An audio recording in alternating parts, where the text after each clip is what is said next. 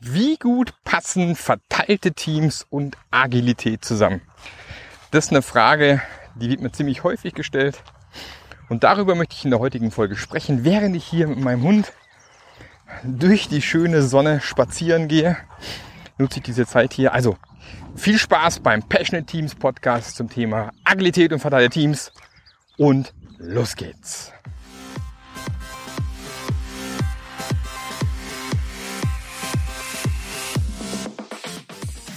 Der Passionate Teams Podcast. Der Podcast, der dir zeigt, wie du Agilität erfolgreich und nachhaltig im Unternehmen einführst. Erfahre hier, wie du eine Umgebung aufbaust, in der passionierte Agilität entsteht und vor allem bleibt. Und hier kommt dein Gastgeber, Marc Löffler.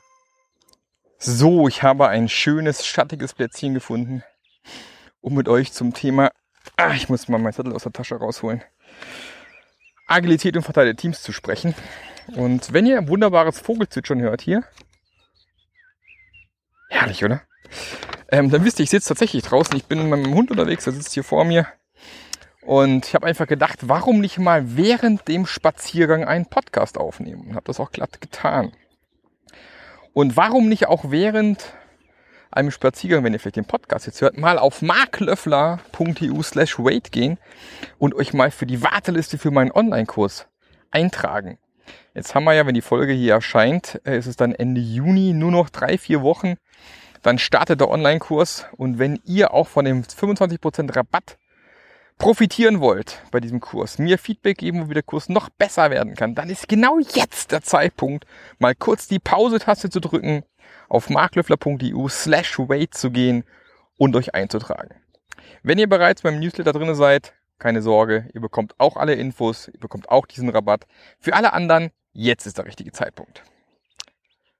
Aber starten wir mal los in das Thema, wie lebt man Agilität in verteilten Teams?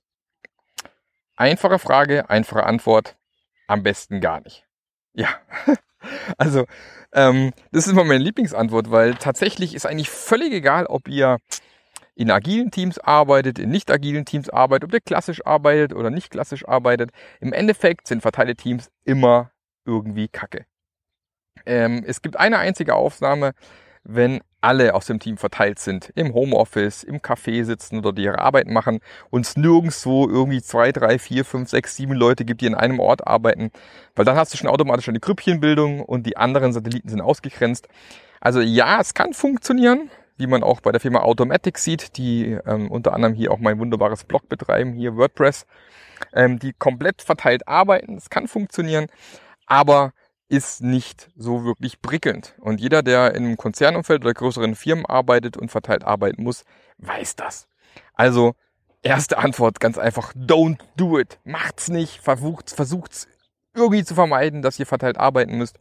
Und wenn es halt doch nicht anders geht, dann mein zweiter Tipp. Versucht wenigstens, bitte, bitte, in der gleichen Zeitzone zu sein. Es war auch letztens ähm, vor ein paar Monaten bei einem Manager so das Thema, ich gesagt, verteilte Teams sind echt kein Spaß, ist echt nicht gut. Ähm, und dann meinte er nur, naja, wenigstens sind alle in der gleichen Zeitzone. Ich dachte, ja, stimmt, hat er recht. Könnte noch schlimmer sein, ja. Also, gerade in agilen Teams habt ihr sehr, sehr viele äh, Meetings, wo es ums Planen geht, ums, ums Abstimmen geht. Und es ist unglaublich schwierig, dann Termine zu finden, wenn alle in verschiedenen Zeitzonen sitzen. Also ich musste mal mit einem Team in Kalifornien arbeiten, neun Stunden Zeitverschiebung. Da, da fangen gerade die an zu arbeiten, wenn ich Feierabend machen möchte. Also da ein Overlap zu finden an Zeit, wo man miteinander arbeiten kann, ist extrem schwierig. Also versucht wenigstens hier gleiche Zeitzone, vielleicht plus, minus ein bis zwei Stunden geht auch noch gerade so Europa, ja, Richtung England, Richtung, äh, sag mal, äh, Rumänien, Budapest und solche, äh, Budapest ich schon, Ungarn, äh, in so eine Richtung, wo man so plus, minus eine Stunde hat, das geht schon. Ähm, auch Ukraine sicherlich geht noch gut. Aber ähm, mehr als diese Zeitverschiebung, dann wird es schon echt extrem schwierig. Wenn es sich nicht vermeiden lässt, versucht wenigstens, dass ihr, dass ihr auf maximal zwei Zeitzonen kommt. Also wenn ihr schon ein Team habt, was irgendwie, keine Ahnung, fünf bis sieben Stunden weg ist, dann bitte nur eins. Weil ich hatte schon den Fall, dass Teams irgendwie in Japan, in den USA, in Deutschland gesessen sind, also wirklich über die ganze Welt verteilt, in Indien noch. Äh, und dann versuch mal gemeinsame Meetings zu machen. Also das macht echt gar keinen Spaß. Vor allem, wann machst du dann deinen Daily? Ja, machst du den morgens, machst du den abends, machst du den mittags? Wann sind alle da? Wann haben alle Zeit? du findest diesen Zeitpunkt gar nicht mehr wirklich. Also da überhaupt auch als Team, tatsächlich als Team zusammenzuarbeiten, ist nahezu unmöglich. Ähm, wenn ihr es dann tatsächlich geschafft habt und ihr arbeitet agil, ich habe hier meinen wunderbaren Zettel, der knistert bestimmt hier schön das Mikro, ähm, gibt es verschiedene Möglichkeiten, wie ihr das ganze Tool gestützt machen könnt. Weil es ist klar, äh, einfach ein Taskboard an der Wand wird schwierig, weil ihr müsst ja synchronisieren über mehrere Standorte und äh, da ist es nicht so ganz optimal mit Zetteln zu arbeiten. Geht aber tatsächlich auch und zwar, wenn ihr Pärchen bildet. Also sprich, der Paul in Deutschland hat ein Pärchen mit dem äh, Alexei in Kiew beispielsweise und der Paul sagt einfach dem Alexei Bescheid, pass mal auf, ich habe den Zettel sowieso von der Spalte Doing auf Done gehängt. Und andersrum, der Alexei kann eben auch dem Paul Bescheid geben, ich habe was am Board verändert. Und so kann man mit Pärchen quasi analoge Boards über Zeitzonen oder über verteilte Teams hinweg synchronisieren. Ist es komfortabel? Naja, geht so. Hat aber trotz allem den Vorteil, dass analoge Boards einfach immer noch das beste Tool sind, was es gibt. Du hast mehr Kollaboration, du hast mehr äh, miteinander Gespräche, Diskussionen und so weiter und so fort. Und sobald so ein Tool in ein Online-Tool verschwindet, äh, ist es einfach schon viel, viel weniger. Trotz allem lässt sich oft nicht vermeiden.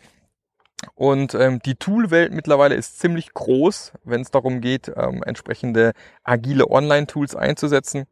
Ähm, da gibt es mittlerweile solche Sachen wie Version One, Rally hat eine Software draußen und natürlich der Weltmarktführer Jira, also Atlassian Jira, ähm, ist wahrscheinlich das am meisten verteilte Teams, was es überall gibt. Ich bin persönlich auch ein großer Fan von Jira, man muss sich aber immer im Klaren sein, dass man für Jira auch jemand im Haus haben sollte, der sich mit dem Tool wirklich auskennt, weil das Ding ist ein Monster. Und du kannst dir eben auch äh, Jira ins Haus holen, wenn dann keine Ahnung hast, wie du es konfigurierst, dann wirst du quasi zum Sklaven deines Tools. Das Tool diktiert dir auf, wie du zu arbeiten hast. Und das ist nicht wirklich das, was du haben möchtest. Also hier ist für mich immer ganz, ganz wichtig, mir das Tool so zu konfigurieren, dass es sich anfühlt wie ein analoges Tool. Also beispielsweise in meinen Jira-Boards ist immer so, dass ich alle Zettel von jeder Spalte in jeder Spalte verschieben kann. Also es gibt bei mir keine Einschränkungen, Begrenzungen. Äh, du kannst nur von der Spalte, keine Ahnung, äh, Doing in Ready for Test, dann von Ready for Test auf Testing und dann von Testing auf äh, Dann schieben. Weil wenn ich dann doch habe, der vielleicht direkt irgendwo hingeschoben werden muss und ich jedes Mal die ganzen Spalten durchgehen muss, damit das Tool zufrieden ist, macht mich wahnsinnig. Also für mich muss tatsächlich ein Online-Tool arbeiten wie ein echtes Tool irgendwo an der Wand. Sonst geht das gar nicht. Ja, bin ich kein Fan von. Und wie gesagt, ähm, schaut euch euren Prozess an, schaut euch, wie ihr, welchen Prozess ihr digitalisieren wollt, weil das ist auch ein häufiger, ein häufiges Problem. Ähm, schaut euch den Prozess erstmal an, bevor ihr ihn digitalisiert weil ähm, ein scheiß analoger Prozess ist nachher auch ein scheiß digitaler Prozess. Also es bringt ja nichts, äh, irgendeinen Mist irgendwie zu digitalisieren, wo ihr nachher nochmal Probleme habt, sondern immer erst zu gucken, wie ja, erst zu gucken, wie kann ich den Prozess vielleicht erstmal verschlanken, vereinfachen, verbessern, bevor er nachher in irgendein so Online-Tool gegossen wird und dann noch schwieriger zu ändern ist. Also da ganz, ganz wichtig. Wie gesagt, ich bin Jira-Fan. Holt euch auch bitte jemand ins Haus, der sich mit sowas auskennt, weiß, wie man sowas konfigurieren muss ähm, schaut auch, dass ihr vielleicht im, wirklich im Team auch einen Projekt-Admin bekommt, dass ihr auch die nötigen Adminrechte zumindest im auf Projektebene habt, weil sonst echt extrem mühsam. Ich weiß es von großen Firmen, wo dann in, in anderen Ländern irgendwelche Service-IT-Abteilungen sitzen, da muss ich erst ein Ticket schreiben, wenn ich irgendwie einen Status ändern möchte. Extrem mühsam, ja. Also holt euch entsprechend die Rechte auch, dass ihr alles machen könnt, weil auch da zählt wieder der kurze Feedback-Loop, dass das funktionieren kann. Auch bei verteilten Teams ist es extrem wichtig, dass man sich regelmäßig persönlich sieht. So doof es ist, aber es ist halt so. Und ich kann es immer nicht verstehen, wenn man äh, mit verteilten Teams arbeitet, aber dann kein Budget zur Verfügung hat, dass die Teams sich regelmäßig sehen können. Ähm, ich habe einen Fall, das, da läuft es dann schon ziemlich gut. Da machen wir es so, dass wir jedes zweite Sprint Planning treffen wir uns persönlich. Also es gibt äh, alle vier Wochen werden Sprint Plannings gemacht, ein relativ großes Team, sind insgesamt glaube ich 60 Leute, die wir da haben. Und wir machen es immer so, dass wir alle, alle äh, immer abwechselnd einmal ein Sprintplanning machen, wo wir remote machen mit Jira, komplett alle am Rechner. Die sind meistens so mittelmäßig. Und dann gibt's tatsächlich im, im, das nächste Mal dann ein Sprintbanding, wo alle an einem Ort sind. Wir wechseln dann die Standorte ab. Wir sind einmal, was ich in Dresden, einmal sind wir hier äh, in Süddeutschland, dann sind wir irgendwann mal in den Niederlanden drüben. Also wirklich an verschiedenen Orten alle zusammenkommen dass man zumindest alle acht Wochen mal dieses, Teamgefüge hat, dass man zusammensitzt und zusammen diskutieren kann. Ähm, wir gehen dann auch immer hin und drucken alle Tickets aus aus den elektronischen Tools. Also alles, was wir in einem Sprint Planning bearbeiten wollen, besprechen wollen, wird tatsächlich analog ausgedruckt. weil es bringt euch nicht viel, wenn ihr nachher zusammen an einem Ort sitzt und dann alle gemeinsam auf dem Beamer klotzt. Also besser auf das Bild des Beamers klotzt. Wo man wirklich noch einen Laptop vor euch offen habt, da wird auch keine richtige Zusammenarbeit entstehen. Also da ist ganz wichtig, das machen wir auch immer so, wir drucken alles aus in dem einen Team, was ich begleitet habe und arbeiten mit den ausgedruckten Tickets und äh, User Stories, diskutieren die tatsächlich. Und ja, wir haben danach eine Stunde Aufwand, äh, Scrum Master und Co., das wieder ins, äh, ins Backlog zurückzupflegen, aber es ist einfach unbezahlbar, äh, wenn man den Beamer und Laptops auslassen kann und wirklich gemeinsam analog arbeiten darf. Also das als weiteren Tipp, wenn ihr ein Tool einsetzen müsst. Und ähm, wie gesagt, jedes zweite Sprintplanning zusammen, ansonsten kann es auch remote passieren, einfach damit auch so ein Team nach und nach zusammenwachsen kann.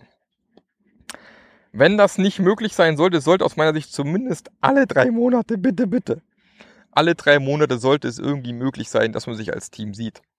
Ähm, meiner Erfahrung nach ist wirklich so, man, man kann alle drei Monate mal eine Woche zusammen verbringen, entsprechend ins Teambuilding investieren und es verliert sich ungefähr nach acht bis zwölf Wochen. Und dann ist eben wieder wichtig, dass man sich wieder persönlich trifft. Und wenn es eben nicht stattfindet, ist das Risiko relativ hoch, dass dieses Teamgefühl relativ schnell wieder zerbricht in Einzelteams innerhalb des Teams und man nicht wirklich als Team zusammenarbeitet. Und äh, ja, das kann halt diverse Probleme verursachen, die man vielleicht nicht haben möchte. Also bitte versucht euch wenigstens alle drei Monate, jedes Vierteljahr sollte irgendwie möglich sein, an einem Standort zu treffen. Und ähm, das wäre schon budgettechnisch ganz okay. Ich weiß, gibt es die Diskussion, ja, Flüge, Hotel, alles so teuer und so weiter und so fort, aber ähm, die nicht bezifferbaren Kosten, wenn man das nicht tut, die nicht sichtbar sind, leider, ja, man, ich kann ja nicht nachweisen, dass man jetzt wirklich ineffizienter ist und es wirklich alles teurer ist. Aber meiner Erfahrung nach ist wirklich so, du bist ineffizienter, ineffektiver, die Teams rocken nicht so richtig los. Das lohnt sich zu investieren in das Thema alle Vierteljahr wenigstens sich zu treffen dann kann es funktionieren. Dann mein Lieblingstool, mein Lieblingsworkshop, mein Lieblingselement in agilen Projekten sind die sogenannten Retrospektiven. Wer mein Buch noch nicht hat, Retrospektiven in der Praxis jetzt kaufen. Ähm, ähm, ja, Retrospektiven sind auf jeden Fall ein super wichtiges Element, weil es hier ums Thema Veränderung geht in Teams. Und jetzt haben wir das Problem natürlich in verteilten Teams, wie kriegen wir es hin, tatsächlich vernünftige, verteilte Retrospektiven zu machen. Und hier hat sich tatsächlich auch ähm, als positiv erwiesen, entsprechende Tools einzusetzen. Also ähm, ein Tool, was wirklich richtig gut ist und was diesen retrospektiven Prozess wirklich sehr gut unterstützt, ist das Tool Retrium. Also ich kann Retrium wirklich sehr empfehlen. Ich muss mal gucken, ob ich für euch noch einen Affiliate-Link raushauen kann oder irgendwie prozentual einen Link raushauen kann. Äh, dann packe ich den in die Shownotes, Gizmo, mach mal Platz. Jetzt kommt ein anderer Hund. Lustige Geschichte. Und ähm, aber du darfst gern mit ihm spielen. Ich mache mal kurz ein kleines Päuschen und erzähle euch dann ein bisschen mehr zu Retrium. So, da bin ich wieder. Für euch sind nur wenige Sekunden vergangen, für mich mehrere Minuten. Also wir waren beim Thema Retrium.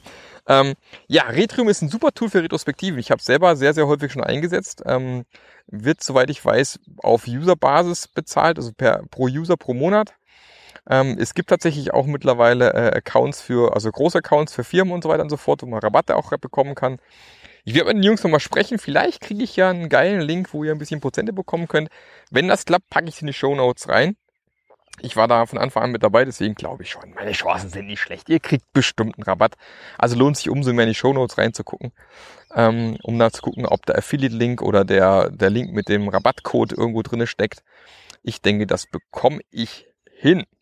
Also Retrium, der Vorteil ist tatsächlich, ähm, man kann sich einloggen, jeder sitzt an seinem Rechner und ähm, wenn man dann in der ähm, äh, Gather Data, also Datensammeln Phase ist, kann jeder entsprechend seine ähm, Kärtchen reinschreiben und das Schöne ist, die sind erstmal für alle anderen ähm, ausge, sagt man im Englischen, sagt man geblurrt, also so verwaschen, verwir, ver, verwischt, verwaschen, verwischelwaschel, wuschelt.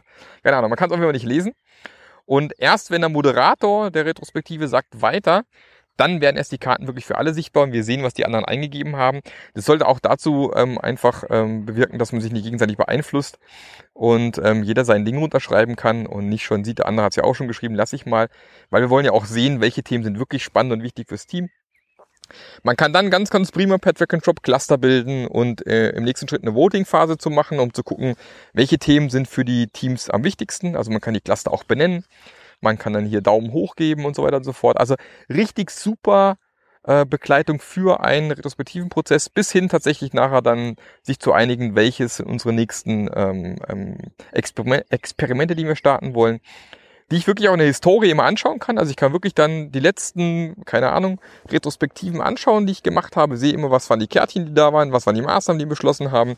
Also es kann auch ähm, tatsächlich dann als Dokumentation dienen, was ist dort gegangen. Also meine Empfehlung, Retrium für Retrospektiven in verteilten Teams. Alles andere aus meiner Sicht ist Quark und funktioniert nicht wirklich.